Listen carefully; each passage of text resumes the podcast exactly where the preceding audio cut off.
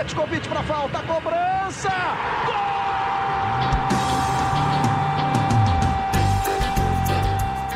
Está entrando no ar o podcast Sabe de quem? Do rubro negro, da nação, é o GE Flamengo. Fala, torcedor rubro-negro. Tá começando o episódio 42 do podcast GE Flamengo. Eu sou o Luciano Melo, tô aqui no lugar do Igor Rodrigues hoje com dois convidados ilustres. Primeiro, um dos nossos setoristas aqui do Grupo Globo, acompanha o dia a dia do Flamengo. Como é que tá, Felipe Schmidt? Fala, Luciano. Que dia a dia, né? Flamengo Agitado. Sempre animado. E também o Thales Soares, que sabe tudo e acompanha tudo do Flamengo. Como é que tá, Thales? Tudo ótimo, Luciano. Olha, Mesmo depois da derrota para o Fluminense, tá tudo bem, tudo caminhando bem no Flamengo, tudo tranquilo. Eu ia falar isso. Fazia tempo que a gente não fazia um podcast depois de derrota. A gente não fez um depois do, da final do Mundial. Então é desde o jogo contra o Santos mesmo, na última rodada, que era todo mundo já no, de olho no Mundial. Um balanço dessa garotada. Acho que a gente pode falar do início do Campeonato Carioca como um todo, né? Dos quatro jogos, assim. Vamos falar mais de time principal, mas vamos fazer um balanço rápido da garotada. Acho que vale. Schmidt, para você, quais foram os destaques positivos do Flamengo nesse início de Carioca. Nesses quatro jogos, né? Isso. Eu, eu gostei muito do Yuri, para mim foi o mais regular, ele com o Vinícius. O Vinícius não aparece tanto no, né, pra torcida ali, mas achei que ele foi consistente nos quatro jogos, foi muito bem. O Yuri já é aquele cara mais, né, mais plástico, né? Eu acho que os dois ali foram os, os principais. Gostei também do Hugo Moura. O Ramon foi bem, mais ofensivamente. Mateuzinho, quando jogou os dois primeiros jogos, também foi bem. Eu acho que essa galera aí.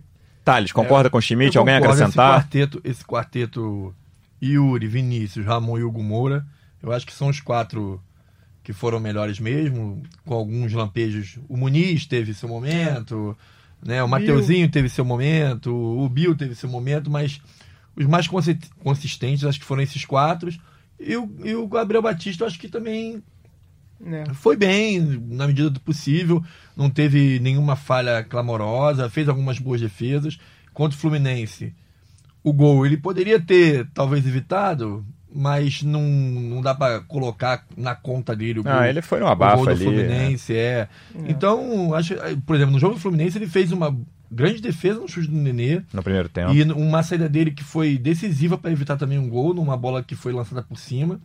Eu acho que o Gabriel também pode entrar nessa Eu lista acho que aí. ele, nesses quatro jogos, ele foi muito pouco exigido, né? Se você for pensar. Contra o Fluminense foi, foi o jogo de ontem. Foi o jogo foi. Foi, que foi mais exigido. Ele com as mãos não foi exigido, ele foi exigido muito com os pés. Isso. E ele foi bem. E ele foi muito bem naquelas antecipações, aqueles lançamentos Isso. longos, porque como a defesa do Flamengo joga com uma linha muito alta, acaba sobrando pro goleiro jogar mais adiantado.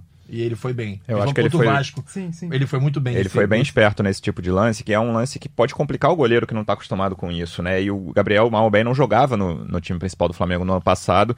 E ele conseguiu, principalmente nos dois clássicos, até mais até do que nos jogos contra os pequenos. Houve alguns lances, assim, no início do jogo contra o Vasco, que o Vasco jogou bem ali 25 minutos Houve alguns lances de ele teve que sair contra o Fluminense Sim. a mesma coisa. Ele meio que consertou, né? Que contra o Vasco no começo, o Vasco tava tendo esse espaço, tava caindo toda hora impedimento, mas era aquele impedimento ali que uma hora podia dar ruim. Sim. Depois da parada técnica, o, o, acho que eles conversam ali, ele começa a sair mais, e aí ele resolve. Eu acho que ele, assim, já é aquele goleiro moderno, né? Já, já é, é bem confortável se, nisso. E, e por ser o terceiro goleiro, não estar acostumado a agarrar, eu acho que mais ainda ele foi bem. Sim. Sim. O terceiro goleiro de time grande, mesmo de time grande, é um cara que muitas vezes ele compromete quando ele entra em campo. E o Gabriel, nesse caso, assim, comprometeu zero. Exatamente. Eu acho que é uma coisa que você tá. Assim, estamos tranquilos quando. O Flamengo está tranquilo quanto ao terceiro goleiro dele. É, porque levou três gols. Dos três gols, você não pode colocar nenhum na conta dele. É. É, o segundo do Walter Renan até falei contigo, mas acho que foi uma coisa mais da defesa, né? Ali, que o cara chega na frente dele, foi, ele é, sai. Uma decisão da defesa toda, não foi uma coisa que você bote na conta do Gabriel. O Gabriel falhou no gol do. Não, não acho que tenha sido isso. Não, eu concordo contigo. Negativos. Quem vocês acham que poderia ter render mais? Ou até que não, não era muito esperado, não era esperada muita coisa e não rendeu? Quais são os nomes? Eu acho que são dois meninos que, inclusive, estão de saída, né? Que são o Luiz Henrique, meia, e o Vitor Gabriel, atacante começaram como titulares, não renderam. O Luiz Henrique tá indo pro Fortaleza, né? Ia jogar só até agora janeiro. Agora vai pro Fortaleza. E o Vitor Gabriel foi emprestado pro Braga. É, principalmente o Vitor Gabriel, que era um, um, menino que tinha mais cancha, né? É um cara que já tinha uma experiência no profissional. esperava que ele pudesse se, se mostrar melhor. Do Luiz Henrique, eu acho que não se esperava muita coisa mesmo. Então, eu É, acho que não. exatamente. Eu acho que assim, nem valia a pena colocar ele. Se já sabia que ele ia sair, É, do quarteto, o quarteto ofensivo que começou o Carioca, eu achei que só o Yuri con- conseguiu corresponder, assim, porque era o, o Flamengo ficou meio. Até no jogo na estreia contra o Macaé, e mesmo contra o Vasco depois, os dois jogos que eles foi esse quarteto na frente. Eu, mas acho que o Lucas Silva do- também é, entra nessa então, É, né? por isso que é, é. eu ia chegar aí. dele. Os dois nomes que o Schmidt citou, Luiz Henrique e Vitor Gabriel, e aí o Lucas Silva, que é o mais experiente, com muitas Uhum. aspas aqui, porque ele é jovem, mas participou muitas vezes do time principal, não corresponderam, assim, aí ficou, eu achei que o Yuri ficou sobrecarregado na parte ofensiva, assim, eu gostei dos dois volantes também, são dois caras que se complementam, dois caras fortes, acho que isso fez muita diferença no jogo contra o Vasco, por exemplo, que o Vasco tinha muito garoto pequeno, franzino, e o Flamengo no segundo tempo tomou conta, assim, tomou, tomou conta sem criar muita chance, porque o jogo não teve chance no segundo tempo, mas o Vasco não conseguiu chegar perto da área do, do Flamengo, acho que muito na imposição física, e os dois volantes foram, foram fundamentais para isso. Agora, a defesa do setor defensivo, teve o Mateuzinho, que assim, o Mateuzinho foi melhor em campo para mim na estreia, Sim. contra o Macaé. Concordo. E aí depois entra o João Lucas, que também, apesar de ter feito um gol, não, não, Não, eu achei que não, não, foi, bem, né? Não foi bem. Não foi É bem. engraçado, né? Como ba- basicamente os mais experientes foram os que menos mais renderam. mais né? decepcionaram, na verdade, né? O, Lu- o João Lucas, É, é. o, o Lucas, Lucas Silva, Silva E o Vitor Gabriel. e o Vitor Gabriel. E pra mim, nessa conta entra o PP também. Sim. Que é um jogador que É. já jogou fora, que poderia ter rendido mais, teve uma oportunidade boa de mostrar. Eu achei que ele entrou bem contra o Vasco. Sim, mas E contra o Macaé também, mas também nada, nada é, demais, assim. maravilhoso. Na chance principal contra o Fluminense ele foi, ma- foi mal, e a gente até Contra conversava... O Vasco, eu- ele, contra o Vasco ele entra bem, mas eu acho que ele entra bem porque o outro tava muito mal. Também, também. É, não foi uma coisa de criar, assim, ele conseguiu controlar a bola ali, mas não foi uma coisa, ah, deu passe pra eu deixar o fulano na cara do gol. No jogo do Fluminense, o PP, eu até conversava com o Thales ontem, depois do jogo, ele tem essa mania antes do gol do Fluminense, que você já fala, cara, é um jogador que se joga muito, como tem o Nenê do Fluminense também, vários outros jogadores. E aconteceu isso no lance, assim, não- como a gente só viu um ângulo, eu não consigo nem cravar, não foi falta. Pelo ângulo de cima, eu acho que não foi falta do Hudson no, no PP. Mas ele é um cara que o juiz já tá condicionado, esse cara se joga direto, esse cara se joga direto. E aí aconteceu no contra-ataque, tudo bem, passou por três jogadores do Fluminense a bola ainda, o Nenê erra o primeiro chute, e depois sai o gol numa bola que ele perdeu no meio Antes campo. desse lance do PP, tem uma sequência de umas três faltas seguidas que o juiz dá a favor do Flamengo em lances parecidos. E eu comentei na hora, falei assim, uma hora ele não vai dar e vai, vai acontecer Profeta, alguma coisa. profeta Thales, Schmidt. Mas estava claro Não. isso, que, É que em muita algum experiência momento ia do Thales, acontecer. né? O cara conhece de bola.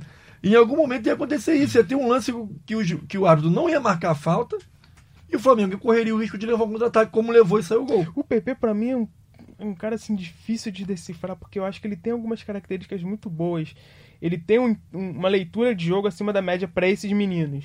Ele sabe cadenciar, ele roda a bola, ele toca. Mas falta aquele. Acho que falta mais intensidade, falta É, mas mais. ele é, ele é mais- um dos mais entendeu? velhos, junto com o Hugo. E, e eu acho que ele poderia ter mostrado muito mais do que É. ele já mostrou. Sim. Né? Mas- E eu não acredito que o Jesus pense em algum utilizar. O PP, pra mim, não tem intensidade que precisa pra jogar. Eu acho. Os jogadores que estão estourando idade é meio. Assim, é chato dizer isso, mas assim, com o elenco que o Flamengo tem hoje principal, as portas estão se fechando para os jogadores que estouram idade, né? Pô. Então, e eles, eles têm essa chance. Os que têm 20 ali, acima disso principalmente, se você não foi muito bem, acho que a gente falou, assim, quatro jogadores que foram bem nesses quatro jogos, as portas do, do elenco principal do Flamengo vão se fechar para você. No mínimo, você vai ser emprestado. É, eu acho que. Desses que estouraram idade, acho que nenhum vai ter muito espaço. É, é É, mais. a gente viu uma lista rodar, agora, né? Dos jogadores é. que vão ter dois dias de folga e vão voltar.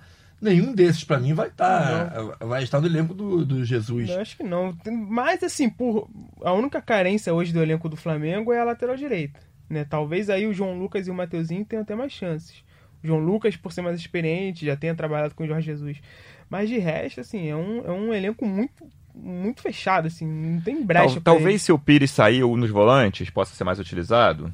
Não sei assim, mas vai, vai É. ser pouco utilizado. Na ele. Na verdade, verdade, é o Thiago Maia. né? Thiago Maia e Diego, que são os reservas hoje de. É, você ainda tem o Diego, o cara vai ser muito pouco Os utilizado. reservas mesmo. de William Arão e Não, é, o Gerson Thiago Maia eu tava lembrado. são Thiago mas é. Maia e Diego. Então, eu acho bem difícil. Ó, eu vou falar a lista aqui do- dos que vão ficar: João Lucas, lateral, Rafael Santos, zagueiro, Dantas, zagueiro, Hugo Moura, volante, Vinícius, volante, PP, meia, Lucas Silva, atacante, Gabriel Batista, goleiro, Bill, Thiago Santos, atacante e Hugo Souza, goleiro. Pra fechar o capítulo da garotada, a gente não falou dos dois zagueiros, eles estão nessa lista que você citou. O que, que vocês acharam dos dois zagueiros nesses jogos? Eu acho que eles teriam lugar em até alguns times aí da Série A, inclusive. Eu acho que o- eles foram até bem. É, o Dantas apresentou problemas físicos, né? Ele saiu nos três, Três jogos, primeiros jogos, né? E, não, a- jogou, e não jogou o último é, acho. por questão física. É. Eu achei que o Rafael Santos foi bem. Foi bem, talvez o Rafael Santos tenha algum espaço, porque se você pensar, o Flamengo tem como zagueiro, né? Rodrigo Caio, Léo Pereira, Gustavo Henrique e Tuller. Vai precisar de um quinto zagueiro em algum momento. E ele, como ele, como ele é canhoto, né? Ele pode ser gosta, mais um, mais um zagueiro canhoto no- nesse ele tenha- quinteto. Ele não tem a bola longa nem do Mari, nem do Léo Pereira. Mas ele, ele Mas ele foi bem. Fez, fez bons passes, eu achei, Sim. no meio da defesa. Sim. Tanto ele quanto o Hugo. Mas o Hugo não conta muito porque o Hugo é volante e estava jogando como zagueiro, né? Talvez ele tenha esse espaço ali em alguma eventualidade, mas. E ele é alto, né? Ele é. O Rafael Santos ele é, ele é mais alto do que os outros zagueiros que estão que estavam nesse elenco que, tava, que jogou a- o Carioca, os quatro jogos. né? Nem foi combinado, mas o Schmidt já citou duas, duas vezes o nome do nosso próximo tema. Foi combinado sim. Ter- Me desmascarou. Terça-feira à noite, o Flamengo anunciou a contratação do Léo Pereira, chegou no Rio na quarta noite, um pouquinho antes do Fla-Flu. O Arsenal é, anunciou a contratação do Mari, valores que até a gente vai falar sobre isso também. Vocês gostaram da contratação do Léo Pereira? Gostei, muito boa. E tem um detalhe importante: é, o Léo Pereira era a primeira opção do Flamengo desde o ano passado. Antes do Mari. Antes do Mari. O Mari, se você for pensar, o Mari era a segunda opção e o Léo Pereira era a primeira. E pelos moldes do negócio, é, foi muito bom pro Flamengo. Porque o Flamengo ganha muito com o Mari. Tem um lucro aí, a gente fez até uma matéria ontem, né, Thales? Um lucro de mais de mil por cento. Reinveste no Léo Pereira e ainda sobra. Então, acho que foi o melhor dos mundos pro Flamengo. E o Léo Pereira ainda é mais jovem do que o Sim, potencial de revenda. É grande o potencial de revenda do Léo Pereira. É, é um jogador alto também, um jogador com passe bom, que está acostumado a jogar numa linha avançada também. Não tanto quanto a do Jesus, mas a linha do Atlético Paranaense com o Thiago Nunes também era uma linha alta, que pressionava também o adversário. Então ele vai se encaixar, eu acredito, facilmente no sistema. Sim. Vai ser uma disputa de posição intensa ali com, com o Gustavo Henrique, porque eu acho que o Rodrigo hoje é incontestável na posição. Não que ele também não possa perder a posição para jogar Gustavo Henrique e Léo Pereira. Mas eu acredito que nesse começo de temporada é incontestável a, a posição do Rodrigo. E a outra posição vai ser disputada entre o Gustavo Henrique e o Léo Pereira, mas abertíssima essa disputa. Não vejo um favorito como seria o caso se o Mari tivesse no elenco, que o Mari seria o favorito. Eu acho que talvez o Léo Pereira ele se encaixe melhor. Se bem que o Gustavo Henrique também trabalhou com o São Paulo que tem algumas semelhanças. Mas o fato de ser canhoto, de ter essa bola longa, de... e é um cara que foi extremamente analisado pelo Flamengo, né? O- a gente conversando com os caras, eles falam, pô, ele se encaixa perfeitamente técnica e taticamente E, no e o time. Gustavo tem uma coisa que, como o Rodrigo, apesar dele ser destro, ele tá acostumado a jogar Ah, dos dois sim. lados. Ele não é um zagueiro que joga só de um lado. Tanto que o Rodrigo jogava pela esquerda com o Léo Duarte Uhum. e passou a jogar pela direita com o Mari. O Gustavo Henrique também tinha essa, essa facilidade. Dependendo do passeio dele de zaga no Santos, ele jogava ou do lado direito ou do lado esquerdo. Então não é um problema para ele jogar do lado esquerdo junto com o Rodrigo. É. É, eu acho que quando o Rodrigo Caio não tiver, por exemplo, os dois podem jogar juntos tranquilamente. Tranquilamente, E eu concordo tranquilamente. com vocês no sentido de que no início da temporada, e palpite meu, sem informação. No início, com todos apostos, acho que o Léo Pereira vai ser o titular. Também acho, acho. que é Rodrigo Caio e Léo Pereira. Cara, eu acho que o Flamengo fez. Eu tenho uma opinião meio polêmica sobre o Maria, assim. Eu acho que ele fez um segundo, segundo semestre indiscutível, não dá pra falar absolutamente nada. Mas dos titulares do Flamengo, daquele 1 a 11 campeão da Libertadores do Brasileiro, era o cara, eu não vou dizer em quem eu menos confiava, mas pra mim, assim, são ele e o Arão são os dois que, é que que, saltam, menos, você que menos saltam aos olhos. mas era o cara de que você mais desconfiava. Perfeito, Thales. A experiência, É, né? é, resolve é, todos os problemas. Perfeito. A, a sua definição foi essa. O Maria era um cara que eu via o jogo esperando, em algum momento, talvez ele se possa for, se se for pra atrapalhar. dar um mole, vai ser o Mari. E, e assim, ele. Não vou nem falar calar minha boca, porque eu nem expressava isso, eu pensava só, mas ele, em momento algum, ele fez isso. Teve uma falha naquele jogo do Nico Lopes, lá, ele chegando, primeiro. ah, Foi a grande falha dele no Flamengo. Foi, foi essa jogada. Foi a Exatamente. grande falha dele no Flamengo. Foi essa. E no jogo contra o Fluminense, no ano passado, Uhum. ele passou um, um perrenguezinho com o Wellington Nem, que poderia ter sido expulso, inclusive. Tem razão. É, mas, fora isso, ele conseguiu lidar bem, mesmo sendo um zagueiro sem velocidade, contra ri- adversários muito mais velozes. E ele tinha uma coisa que, que era uma coisa que eu acho a inteligência do jogador. Eu lembro muito na final da Libertadores, nos piores momentos do Flamengo no jogo, o Maria é um cara de bom passe, como a gente falou. Cara, teve cinco ou seis rebatidas que ele botou pra lateral sem nenhuma vergonha. O River chegando, ele falou: Cara, o jogo tá difícil pro Flamengo, eu não vou dar um passe difícil aqui. Sim, sim no mínimo cinco lances seguidos, não seguidos, mas sempre que a bola chegou ali com o jogador do River perto dele, ele falou: Cara, eu vou botar pra lateral Mas e ele acabou. sempre fez isso. Mesmo. Mas é o cara que consegue ver quando que eu vou botar pra lateral, quando que eu vou tentar É, o passe tomada mais de difícil. decisão, né? Isso. ele tem uma boa tomada de decisão. E talvez seja um pouco do, da, da criação dele Sim, na Europa que ajuda isso. Porque na Europa os jogadores têm mais essa questão de tomada de decisão. É uma coisa que os técnicos europeus falam muito da capacidade do jogador de tomar decisões durante o jogo que podem definir uma partida. São várias decisões que você toma durante o jogo. com esses dois, Léo Pereira e Gustavo Henrique, eu acho que o Flamengo repôs, assim, mais do que a altura. Assim, o Flamengo fez ótimo negócio. E aí eu quero entrar na matéria que a gente publicou ontem dos valores do Pablo Maria. Vamos lá, Schmidt e Thales. 8 milhões de euros estão garantidos, 5 agora, 3 em julho, é isso? É isso. E aí depois os 8 milhões, quais, como é que são as metas? Um milhão a cada 10 jogos do Mari pelo Arsenal. Então, se o Mari chegar a 16 milhões. se o Mari fizer 80 jogos pelo Arsenal, o Flamengo recebe. Não é É, isso? Oito- é isso. O Flamengo recebe 16 milhões de euros. É. Depois de pagar quanto no ano passado? 1 vírgula- milhão e 270. É um dos maiores negócios da história do Flamengo. Eu Se ele se firmar do no Arsenal. futebol. É. Isso é um dos maiores, uma dos maiores negócios da história do futebol. Não Se a tem nada for- parecido é, com isso. Se a gente for pensar, o Flamengo tem 8 milhões garantidos, que já é um ótimo negócio. 5 agora, 3 É, no meio do ano. Isso tá garantido, 8 milhões. Um vale, vale dizer uma coisa, Já eu tava até conversando com, com o Thales ontem. Existem duas coisas diferentes no futebol hoje: opção de compra e obrigação de compra. Lembro, por exemplo, a obrigação de compra mais famosa foi o Mbappé. No mesmo ano que o PSG contratou o Neymar, contratou o Mbappé por empréstimo do Mônaco. E o PSG tinha a obrigação, o Mbappé podia se machucar, ficar cinco anos fora, nunca mais jogar, nunca mais não, aí não, mas estando em atividade o Mbappé, o, o PSG tinha a obrigação de pagar ao Mônaco uma quantia astronômica, que eu não vou lembrar agora de cabeça. O Arsenal, pelo que a gente apurou, também é uma obrigação de compra, obrigação esses de 3 compra. milhões de euros no meio do ano. Até porque não faz o menor sentido você pagar 5 milhões de euros no empréstimo de seis meses sem uma obrigação de compra. E você percebe assim que o próprio pessoal do Flamengo tá muito cauteloso para confirmar qualquer coisa que seja se é opção, se é obrigação.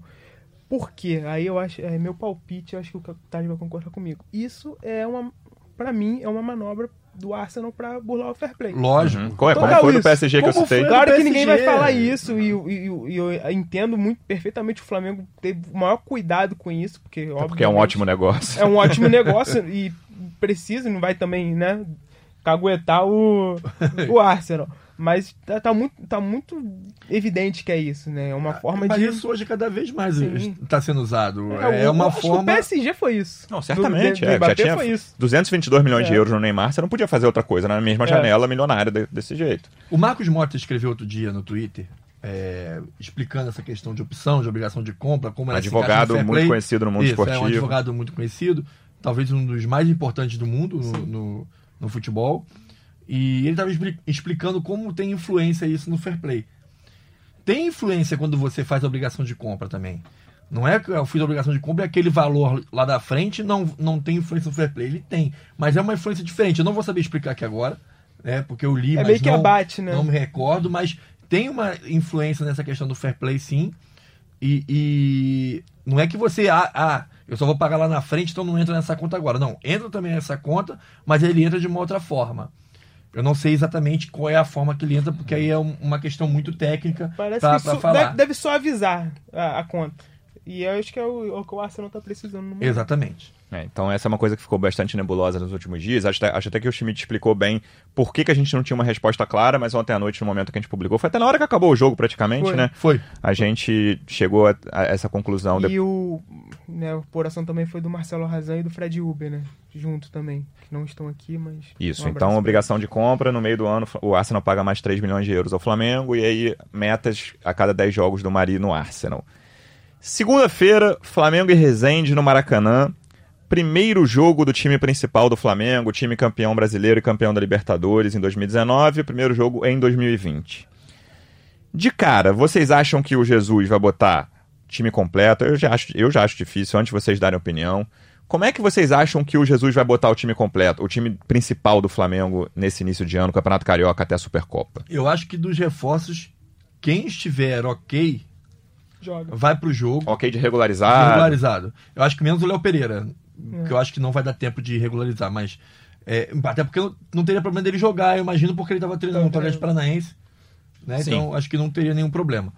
Mas eu acredito que quem estiver ok vai pro jogo. Até porque eu acho que é uma atração pro torcedor. Né?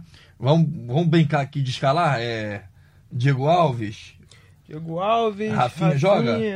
Aí Gustavo Será que ele vai Henrique. botar os dois laterais já de cara? Não sei. Eu acho que talvez jogue o Renê.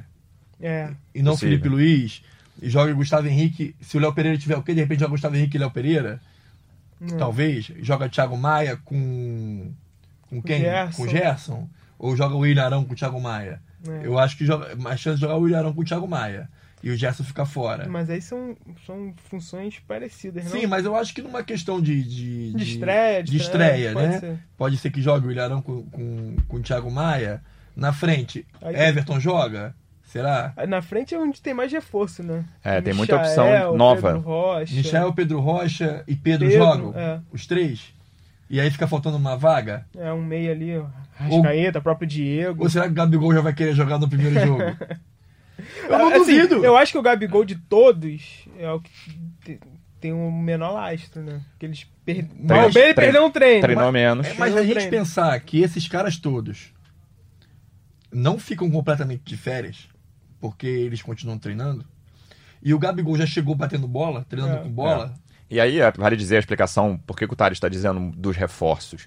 Os reforços treinaram mais que o time principal, né? Os Sim, reforços, assim que chegaram, dia começaram 13, dia 13. duas É, semanas o Pedro aí. Rocha e o Gustavo Henrique, dia 13, já estavam Aí no treinando. dia 16, eu acho, o Michael, não É, foi? Aí vai chegando, o Michael, o, o Thiago Pedro e o Maia, Thiago Maia estavam na Europa, né? Estavam em, em em atividade. atividade. chegaram, já começaram a treinar no Flamengo. Então, eu acho que também não tem nenhum problema com isso.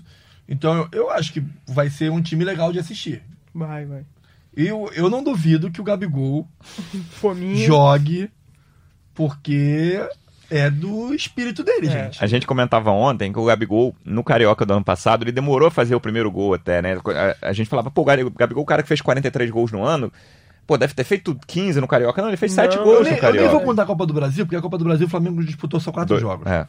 Mas das competições que o Flamengo disputou, o Carioca foi o que o, Gabi- o Gabriel fez menos gols.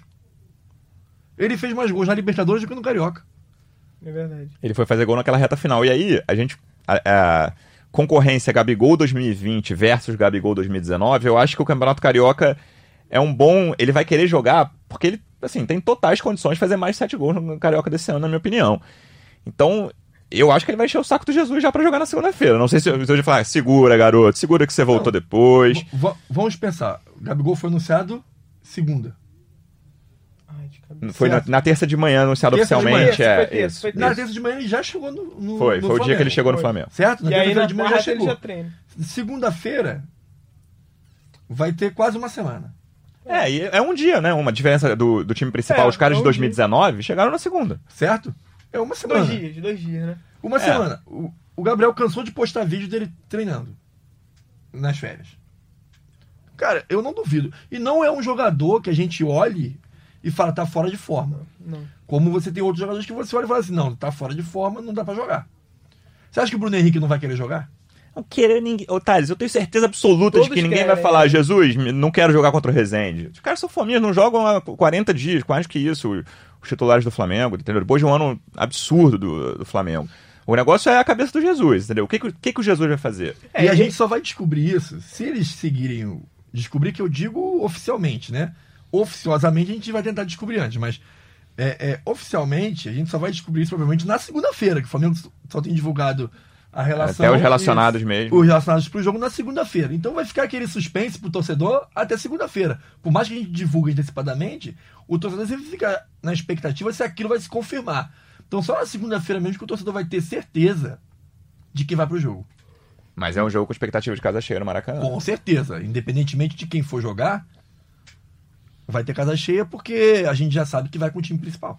E você pensa assim, né? A cabeça do Jorge Jesus. Ele falou nessa última semana que ele vai usar o estadual como uma pré-temporada. Deixou isso bem claro pro, pro elenco principal. a ide- é, até antecipou né, essa, o uso do, do time principal para dar ritmo para chegar na Supercopa na Recopa bem.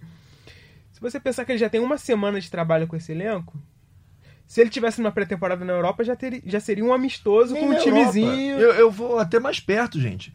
Eu acho. Com quanto tempo o Botafogo fez um jogo treino? É isso. Eu acho É. que. Eu, não acho tô falando nem do amistoso, eu tô falando do jogo Aham. treino. Eu acho que a mentalidade é muito essa, assim. Eu, eu- claro. Se ele encara como pré-temporada. Já eu é o não- primeiro teste. E o dele, adversário né? é o Rezende, que não é. Vamos combinar, Exatamente. gente. É, o Rezende é o último colocado do grupo do, do outro Fluminense e grupo, né? Vasco. Do grupo de Fluminense e Vasco. Vamos combinar, não é um adversário que, Mete medo. que vai meter medo em alguém. Então vamos combinar que seria um adversário E de a- E a pré-temporada. classificação tá encaminhada também. Exatamente. Não, nada- Seria um adversário de pré-temporada. É isso. Nada mais normal. E o, e o adversário seguinte é o Madureira também no Maracanã. É, eu ia falar exatamente isso. Eu acho que são dois jogos. Antes de Supercopa, antes de semifinal de turno, qualquer E tem uma coisa. semana de e antes de né? Recopa, né? Que depois vai, vai ser um monte de jogo que não vai ser de pré-temporada, um monte de jogo Exatamente. seguido. Você tem segunda e sábado no Flamengo, não joga no meio de semana, não tem rodada, no meio da semana que vem. Ou seja, é mais uma semana de trabalho. Exatamente. Eu Você- acho que no jogo do dia 8, aí ele vai com o time titular. Contra o Madureira, vai com o time titular todo. Eu acho que já vai botar uma boa parte Não, dos titulares de boa 19. parte. é. porque assim, os de 20, eu concordo contigo. Reforço, tá em condições, tá regularizado, vai ser titular contra o Rezende. Eu acho isso. E aí você bota as peças ali, os- preenche o resto do time com o time titular de 19. A não ser, sei lá, um Felipe Luiz, não sei, um- os dois laterais mais veteranos, que tem menos opções no Não, banco. e até mesmo se precisar, pega essa galera que tava jogando e completa. Exato, bota dois no contra o Rezende, de titulares, né? Dois garotos, sei lá, o Ramon na lateral esquerda, tô o chutando. Yuri, bota Exato. o Yuri. É, agora, o time do, do Madureira, eu tô com o Thales. Tenho a convicção, não é a convicção, mas tenho a impressão de que Flamengo e Madureira vai ser assim. a- o grande retorno do time de 19, assim, porque esses quatro dias fazem diferença. É. Terça, quarta, quinta e sexta, nesse início. Vai ser praticamente duas semanas de trabalho. já, Exatamente, pensando que os caras se, se representaram dia 27, acabaram de se representar, a gente tá gravando na quinta, três dias atrás o time principal do Flamengo se representou. Você tem duas semanas pra fazer o primeiro, a primeiro grande amistoso de pré-temporada, como o Thales está dizendo, sabe? Olha, a gente vai fazer o teste aqui, última rodada da Taça Guanabara, pro Até Flamengo. porque na semana seguinte é a final da, da Supercopa do Brasil. Exatamente, uma semana depois, no dia 16, né? O Flamengo joga sábado contra o Madureira dia e 8. o Flamengo pode ter mais um jogo no dia 12. É a semifinal da Taça Guanabara. Que vai, vai ter, né? Difícil A não ser que aconteça que, que seja o Flamengo eliminado. perca por Resende pro Madureira, É. né? E Difícil imaginar isso. Mas e ainda tem Recopa nisso aí. a Recopa é depois. Isso. Eu acho que a grande questão é chegar bem na Supercopa e na Recopa. Então eu acho que ele vai trabalhar pra isso, pra chegar na Supercopa e na Recopa já com um nível, né, de, de... Entre os jogos da Recopa, tem a final da Taça Guanabara. É isso, 19 e 26. É, co- Os dois jogos da, da Recopa. A partir da Supercopa é jogo de 3 em 3 dias, Jogo e aí, três já, em três e aí dias. já é o elenco. E aí já entra usar naquele, sistema que a gente vai, que vai ser o que a gente vai ver durante o ano. O que o Jesus vai fazer tendo o time de 2019 acrescido dos seis reforços. E você pensando, encerrado es- essas duas ou três Seis semanas certo. Fiz a conta certa, né? Seis reforços. Fez, né, com, com o Léo com o Léo Pereira é o Pereira, sexto, né?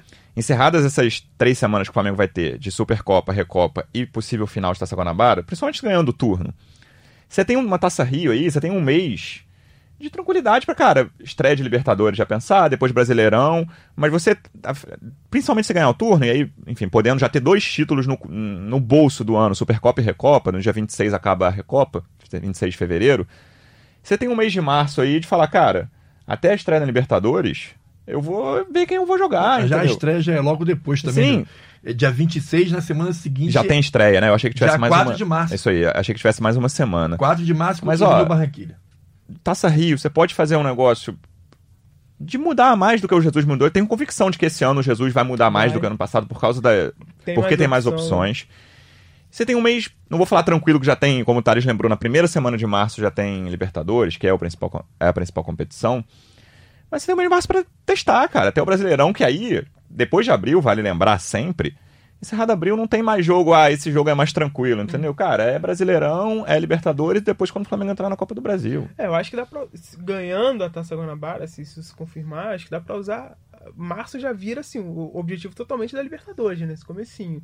Já vai usar os jogos da Taça Rio pra preparar pro. pro... Certamente, o jogo que tiver da Taça Rio entre a Recopa e a, a estreia na Libertadores, esse jogo certamente vai ser com. De repente, até com a garotada de novo. Se o Flamengo tivesse sido campeão da Guanabara, então, É, é. não duvido.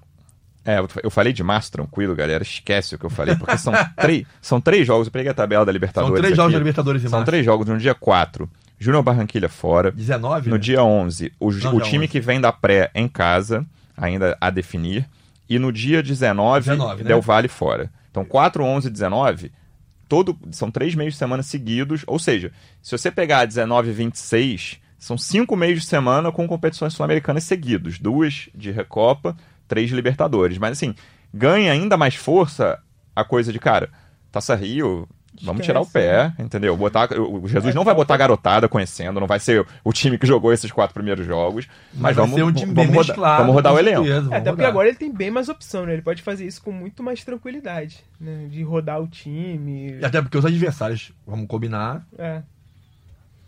A exigência também é menor. Exatamente. o- Os adversários são muito mais fracos. E- a própria torcida, E né? eu acho até que esse grupo do Flamengo na Libertadores é um grupo chato. Assim, o Flamengo tem um elenco que tá muito acima, não vou dizer da América do Sul inteira, o River tem um, um elenco forte. No Brasil, para mim, o Flamengo tá tranquilo como o melhor elenco. Mas jogo de Libertadores a gente conhece, sabe? Independente Del Valle, Júnior Barranquilha, que é um time que tem muita torcida. O Del Valle É não é um time tão popular. danado. Exatamente. Barranquilha é uma cidade ali no norte da Colômbia, que o estádio tem muita umidade. E é um- dependendo, o terceiro adversário também vai ser um adversário tradicional. Por mais que o Esporte Cristal não seja um grande time da América do Sul, também não é um time de várzea qualquer. O Cerro Portenho é um time super tradicional na América do Sul, Sim. que recentemente fez uma boa Libertadores. Sim. Então acho que ainda também vai ser um outro adversário também, que não vai ser um mamão com açúcar aí, que você vai chegar no né? Maracanã e atropelar. Não, não tem nenhuma baba. É, cara, então, depois dessa taça Rio, e aí tirando, sei lá, uns três ou quatro times mais fracos do brasileiro, que nem a gente, enfim, tem que projetar ainda como vai ser, tá acabando. Os jogos mais fáceis acabam em março. Assim, depois, de- depois de abril, o Flamengo tem uma, uma tabela que é o que de um time que ganhou muita coisa no ano passado, sabe? Vai disputar tudo, cara, e vai disputar pra ganhar. Ainda tem esse respiro de Copa do Brasil que depois entra, e já são oitavas de final, não já pode boas chances de já ser um time tradicional nas oitavas, como foi no ano passado. Não tem. É pé no acelerador o tempo todo. É. E por mais uma vez a importância de, de- dessas contratações, né? De repente, às vezes a gente fica até se perguntando, pô, onde que vai entrar um Michael, por exemplo? Vai ter, Vai vai, entrar, ter, vai entrar. vai ter espaço pra todo mundo. Porque se você for pensar, só a ponta de corrida do Flamengo tem Bruno Henrique, Michael, Vitinho, Pedro Rocha. Esses dias E eu andei, esses dias Ribeiro. eu andei lendo e vendo é, muita gente falando que o Jesus vai ter que administrar é, muitos egos, muitos jogadores que seriam titulares. Eu falei, gente, pelo amor de Deus, não é possível que o jogador vai chegar hoje no Flamengo achando É. que ah, eu vou ser titular, eu vou fazer, eu vou acontecer. Falar, Thales, os egos mais difíceis de administrar já estavam no ano passado. Já tava. Entendeu? Não, chega, não tá ninguém chegando. Nossa, esse cara Já aqui estavam. vai dar trabalho no vestiário. Exatamente. Você Entendeu? E olha o que o. Jesus fez com esse grupo no ano passado. Gente, o Diego, que todo mundo sempre tratou com o maior cuidado, com medo de, de ter um reclamação no banco de reserva, chiadeira. Cara que nunca abriu a boca pra falar nada. E o Jesus trata ele super com Eu- cuidado, com todo eu- carinho. Eu acho que o Jesus tem total controle desse elenco, assim. Pelo menos Se, se um dia o Jesus sair, eu acho que isso aí vira uma questão. Controle de vestiário. No momento, eu acho que tá fora Acho de cogitação. Vira, até porque, até porque vi- vira, porque os jogadores, o jogador também gosta. Vai chegar um técnico novo, a primeira coisa que o jogador faz é testar o cara. Sem dúvida. É testar o cara. Vamos ver se esse cara vai me peitar. Eu acho que de- isso aí, acho que, de repente, até para outro podcast, eu acho que o o Jesus também vai chegar uma hora ali que. Ele exige muito. Ele é muito exigente. né? O pessoal de Portugal, a gente tem o Gustavo Rothstein que morou aqui, trabalha com a gente, produtor da Globo, morou em Portugal há um tempo. Ele conhece muita gente lá, que acompanha futebol, jornalista esportivo, enfim, torcedores. Ele, fa ele falou isso no- antes do Jesus, no, no momento da contratação do Jesus. Ele falou, cara, o primeiro ano do Jesus costuma ser melhor do que o seguinte, porque muita é uma coisa tão obsessiva. E aí você, velho, não tô comparando um ao outro, mas assim, o Guardiola tem um É pouco isso, isso. No é primeiro, isso. tudo bem que no primeiro ano do City ele não brigou por título, mas no terceiro ano do Guardiola ninguém aguenta mais olhar pra cara Geralmente, geralmente dele. esses treinadores obsessivos, detalhistas e, e bons, né? A gente pode pensar no Guardiola, pode pensar no Bielsa. Sim. É, chega uma hora que não dá, já, já tirou tudo dos jogadores. E eu acho que o próprio pensamento de Jesus também não é nem É. ficar tanto tempo. Minha, Mas eu acho que em 2020 não é o momento Não, disso, é. disso acontecer eu acho ainda, que isso sabe? ainda, isso ainda, tem- ainda tem causa. Até porque eu acho que os jogadores também é, teve aquela coisa do impacto, de que ganhou dois títulos, mas os caras ainda estão com fome. Sim. Sem dúvida. É, A história. Tem a história do Mundial, né? É, eu ia falar E a exatamente gente que isso. chegou, é gente que chegou há pouco tempo. É. Por exemplo, tem jogador que chegou no meio do ano, como o Gerson chegou no meio do ano. O Rafinha chegou no meio do ano. Foi- Os caras, não- os caras não tiveram nem tempo de jogar e foram campeões brasileiros da Libertadores. Então foi uma coisa muito rápida. Então eu duvido que a fome desses caras tenha acabado. É, e esse segundo semestre do Flamengo, e eu acho que isso conta pra fome dos caras, foi quase um conto de fadas, assim, né, cara? Cara, depois daquela derrota contra Deu o tudo Bahia, certo. deu tudo certo. E aí eu acho que o, o cara sente. Não vou falar que ele sente falta de ter um- uma dificuldade no caminho. Mas faz parte, do, faz parte da caminhada, faz parte do ano de um, de um Acho clube que- de futebol qualquer. De falar, cara, esse jogo foi muito ruim. A gente precisa melhorar. Como é que a gente vai resolver? O que, que o Jesus vai falar no treino no dia seguinte? Como é que vai ser a preleção do jogo, do jogo seguinte? Mas- Isso tudo faz parte. E eu acho também que tem a coisa do cara falar assim: vamos mostrar que não foi por acaso. Certamente. Claro. Tem- assim, vamos tem- ganhar de novo. Eu acho que tem sempre isso de qualquer time que é o atual campeão. Mas esse Flamengo, do jeito como foi, o, principalmente o título brasileiro, a Libertadores, enfim, o título que o time buscava há 38 anos, a gente, é, é de falar, cara, vocês falaram que foi. Eu acabei de usar a expressão contra de fadas aqui. Vocês falaram que deu tudo certo e que o caramba. A gente vai começar desde o início do ano, a gente contratou, o elenco é bom e a gente vai ganhar. E vai no brasileiro, se bobear, vai ganhar com uma boa vantagem de novo. Entendeu? É, é, o Flamengo vai, vai brigar e, por e isso. o legal desses- dessas contratações, como elas são de muito peso, é, coloca uma pressão em quem já estava, porque esses caras que chegaram agora vão querer ganhar a mesma coisa que todo mundo ganhou. Sim. O Thi- a a E- e declaração do Thiago Maia, que é uma declaração infeliz, quando ele fala que era para viver tudo isso que o Gerson está vivendo, é, é uma declaração infeliz, mas que no fim da- das Mostra- contas mostra a mostra dele, a né? vontade É. dele de querer viver aquilo ali. E você vê que e você vê que dessas contratações, três são torcedores do Flamengo, né? Fizeram questão de dizer É, e isso. contribuir pra fome dos que estão lá, que eu acho que é a chave disso tudo. Reforço chegar com fome é normal, cara. Um time que ganhou tudo, time que não ganhou, reforço chegar com fome é normal. Mas o Flamengo conseguiu, talvez a única exceção seja o Rafinha, que tá ali, ó. Eu sou o titular, né? Como, eu- eu- se eu não É. fizer nenhuma grande besteira, eu sou o Ah, o titular. Felipe Luiz também. E acho até que o Flamengo vai buscar ainda aí um lateral direito em algum momento da temporada, vai tentar. E Das outras posições não tem Eu relaxar. acho, eu acho que você tem seis jogadores. É, acho que seis jogadores no elenco que você não contesta a posição. Que são os dois laterais, que eu acho que são titulares absolutos. Diego Alves. É, eu nem, nem tava colocando o Diego Alves na conta, porque eu tava pensando só em jogadores de linha. E os quatro da frente. Eu acho que, que essas duas situações são muito difíceis de você contestar. Então são caras que começam, começam a temporada incontestáveis. Não quer dizer que eles vão Mas seguir. então, os quatro da frente, eu acho que existe algum momento da temporada que tem uma boa chance de, não vou dizer virou reserva absoluto, mas tem muita opção, cara. Não, não. eles vão, Então, eles vão. Esses não tem como relaxar. eh, Não, assim, esses caras vão jogar. Os que estão fora vão jogar os da frente. Óbvio que vão. Mas o que eu tô querendo dizer é que na hora do jogo que decide, se o cara for escalar, vai ser esse quarteto. É. A base é essa. Pensar, sei lá, o? Arrascaeta não começou voando no Flamengo. Se o Arrascaeta não começar voando esse ano, ele vai olhar e falar, cara, tem um monte de gente pra entrar no meu lugar aqui. Na verdade, no lugar do Arrascaeta, eu acho que até tem pouca gente pra entrar. é, mas... o- mas assim, ele vai fazer uma forma de poder botar outros quatro caras. ah, Sim, não tô, sim, quero sim. deixar o Arrascaeta fora de um jogo importante, quero deixar o Arrascaeta no banco. Eu Pode- acho que com, tem- esse, com esse elenco pode acontecer. Ano passado, o Penharol deu no que deu quando o Abel fez, que, que o o Arrascaeta no banco. Esse ano não sou assim absurdo. É, e eu acho que também tem muita questão de variação do Jesus, né? Se um jogo ele, vai, ele pode analisar o adversário e querer botar dois atacantes. Aí entra o Gabigol e o Pedro. Na, na verdade, dois atacantes gente- ele já joga É, com dois, né? Mas agora ele tem. Ele tem os dois ele tem o cara que ele sempre quis, né? Os Que ele sempre pediu. É. Eu acho que, na verdade, a questão dele jogar com o Pedro mexe muito com o Bruno Henrique. Se ele botar o Pedro e o Gabigol, mexe muito com a vida do Bruno Henrique isso. É. Eu acho que isso ele pode usar, vai usar mais, na verdade, é sem o Bruno Henrique. Eu acho que sem o Bruno Henrique, ele vai facilitar o jogo mais é, com o Pedro. É. E aí, de repente, pode sobrar também para o Arrascaeta. Eu acho que é um jogo em que eu não tenho o Arrascaeta, eu não tenho o Bruno Henrique. Eu boto o Pedro e mudo o meu jeito de jogar. Sim. O Gabigol passa a ser o meu Arrascaeta.